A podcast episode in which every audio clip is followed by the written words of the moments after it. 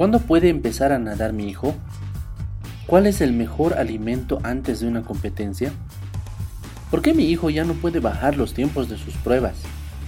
¿Será demasiado tarde si quiero aprender a nadar a los 20 años? Todas esas preguntas que tienes en la cabeza, todas esas dudas que te surgen en una competencia o después de un entrenamiento, las analizamos y conversamos aquí. Hola, soy Abraham Marca Mérida y soy tu entrenador de natación. Quiero compartir contigo mis reflexiones y experiencias como nadador y entrenador. Podemos repasar mi antiguo cuaderno de clase y conversar sobre teoría del entrenamiento, consejos para mejorar tu técnica de nado o simplemente la gran satisfacción de entrar a una piscina y disfrutar del agua.